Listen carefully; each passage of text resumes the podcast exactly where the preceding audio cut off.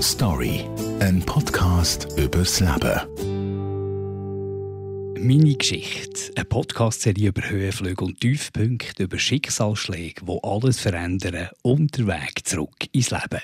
Und manchmal ist auch ganz einfach ein grosses Abenteuer dabei, so wie heute.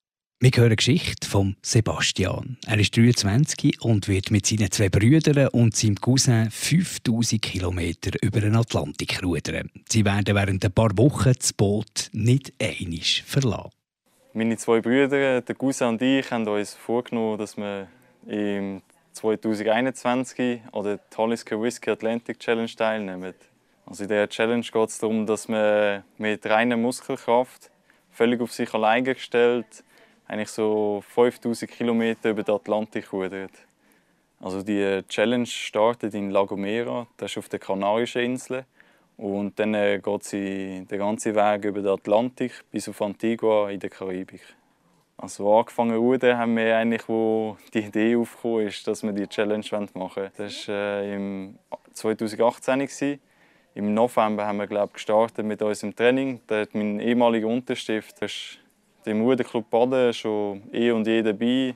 Er war auch im Schweizer Kader. Er Hat auch mitgemacht an der WM mit der U17 im Vieren und hat dort die Silbermedaille geholt. Und er hat uns dann wirklich so in die Rudertechnik eingeführt. Ich glaube, am Anfang hat es noch recht scheps ausgesehen. Aber dank ihm haben wir eigentlich recht schnell Fortschritte gemacht, würde ich behaupten. Und dann nach im Ruderclub sind wir eigentlich auch problemlos aufgenommen worden. Also jetzt, äh, wir sind eigentlich regelmäßig am Rudern. Aber auch wichtig ist äh, jetzt halt Kraft und Kraftausdauertraining. Eigentlich jeden Tag mache ich ein Training und zwischendurch mache ich auch noch am Morgen schnell so ein Halbstundentraining, wenn ich aufstehe. Wir haben bereits unser Atlantikboot, Heidi. Das ist auf dem Zürichsee.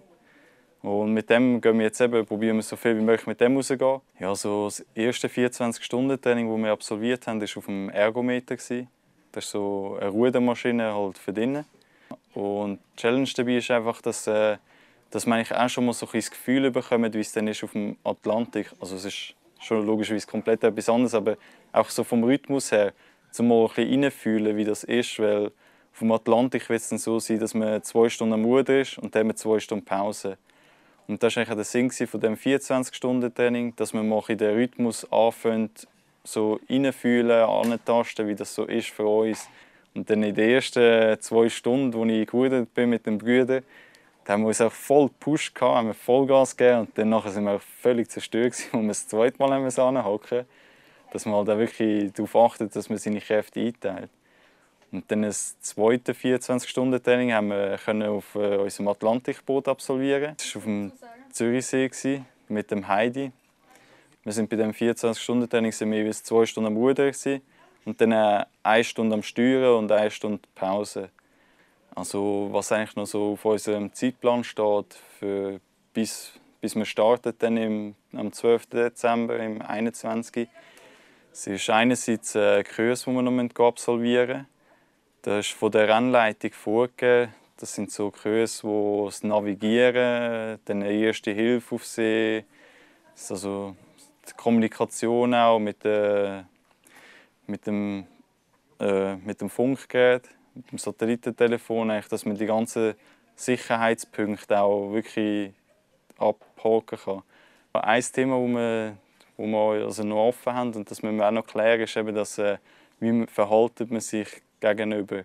Also es wird, es wird sicher so sein, dass wir mal Streit haben. Also jeder wird mal ein sicheres Tief haben, vielleicht eben auch zwei zusammen und dann äh, wenn zwei gleichzeitig so ein Tief haben, dann äh, ist halt auch auf dem Boot halt so, dass man schnell mal aneinander ankommt. Und das ist eigentlich auch so, dass wir, wir wollen eigentlich vorne so zusammenhocken. Jeder sagt eigentlich so, was stört einem an anderen und was findet man am anderen gut. Dass wir eigentlich so wie können nach auf dem Boot uns darauf fokussieren, ey, ich weiß, wenn ich das mache, stört es ihn extrem. Also schaue ich, dass ich das wie so ein bisschen weniger mache. Aber ich weiß auch, das hätte er gerne noch mehr. Also wenn es dann wirklich mal Streit geht, dann irgendwie so ein bisschen auf diese Sachen können zurückgreifen Dass man eigentlich vorne abmacht, wie verhalten man sich im Streitfall, weil der wird sicher kommen. Also Rückschläge, die wir bis jetzt hatten, ist eigentlich, äh, Ja, das, was für jeden jetzt momentan so aktuell ist, halt äh, wegen dem Coronavirus. Dass äh, wir eigentlich mit der Sponsorensuche noch nicht ganz so weit sind, wie wir gedacht haben. Also, wie lange wir genau unterwegs werden sein, können wir halt leider noch nicht sagen, weil es spielen noch ein paar andere Faktoren damit, als nur unsere körperliche Verfassung und psychische. Es kommt darauf an, wie, wie das Wetter ist, ob wir Stürme haben, ob wir Rückenwind haben, von wo die Wellen jetzt genau kommen, welchen Kurs wir wählen. Aber unser Ziel ist eigentlich schon so schnell wie möglich. Und wir wollen eigentlich so Maximum 40 Tage haben. Wenn's, also unser Ziel ist zwischen 30 und 40 Tage zu haben. Eben ist halt dann so, wir starten am 12. Dezember in La Gomera. Und wenn man dann äh, gestartet ist, dann ist man halt wirklich nonstop auf dem Boot. Und man ist wirklich auf sich alleine gestellt.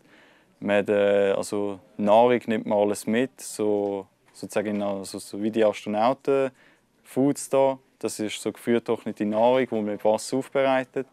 Und das Wasser bekommen wir eigentlich durch eine Entsalzungsanlage, die wir dabei haben. So Wasseraufbereitungsmaschinen.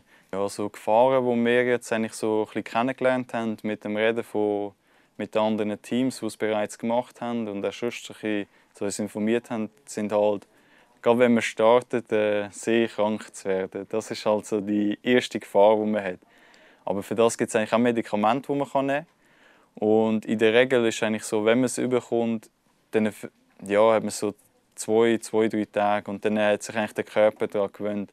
Aber ja, es kann halt immer sein, dass, dass man eine Ausnahme ist und dass es auch bei einem länger geht oder dass man sich nicht erholt. Und das ist dann halt eben, muss man dann schauen, wie das funktioniert.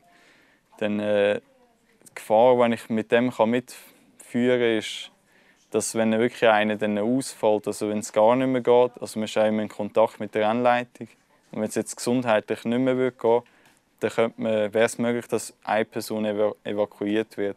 Aber dann könnte man als Dritte weiterrudern. Ja, also eben, wenn es dann wirklich mal so ist, dass es einen Sturm gibt und man muss sich in die Kabine zurückverziehen, damit man dann nicht einfach vom Sturm irgendwo angetrieben wird, hat man eigentlich so einen Paranker dabei. Da kann man sich eigentlich vorstellen wie ein riesengroßer Fallschirm. Den tut man dann ins Wasser schmeißen, dann tut er sich ausbreiten und dann äh, ist einfach so es dreht einem so nachher Richtung Stö also die Strömung, weil dann greift er an im Wasser, der Paraanker, und dann ist es eigentlich so, dass man halt einfach viel weniger abtreibt, als wenn man keinen drin hätte. Ja, also neben der Umkehrseite von, von Stürmen haben, von Regen haben, ist dann eben eigentlich auch das Gegenteil, dass eigentlich nur die Sonne da ist und dann kann es eben schon auch extrem heiß werden. Meine Motivation jetzt für das Rennen ist eigentlich so, wie so ich wollte etwas machen, wo, wo, ich, wo nicht so der Alltag ist. Ich wollte etwas machen, wo mich wirklich eigentlich an meine Grenzen und eben darüber ausbringt. Weil ich finde, wenn man wirklich, also ich wollte so richtig am Tief, Tiefpunkt von mir ankommen, wo ich körperlich und psychisch nicht mehr mag. Wenn ich dann also im Berufsleben, im privaten Leben, es gibt immer wieder Situationen, wo man denkt, hey, es geht nicht mehr. Und dann ist eben so eine Challenge, da bist du wirklich, denkst du, es geht nicht mehr. Aber du kannst nicht einfach weglaufen davon, sondern du bist dort. Der einzige Weg ist geradeaus weiter. Story, ein Podcast übers Leben.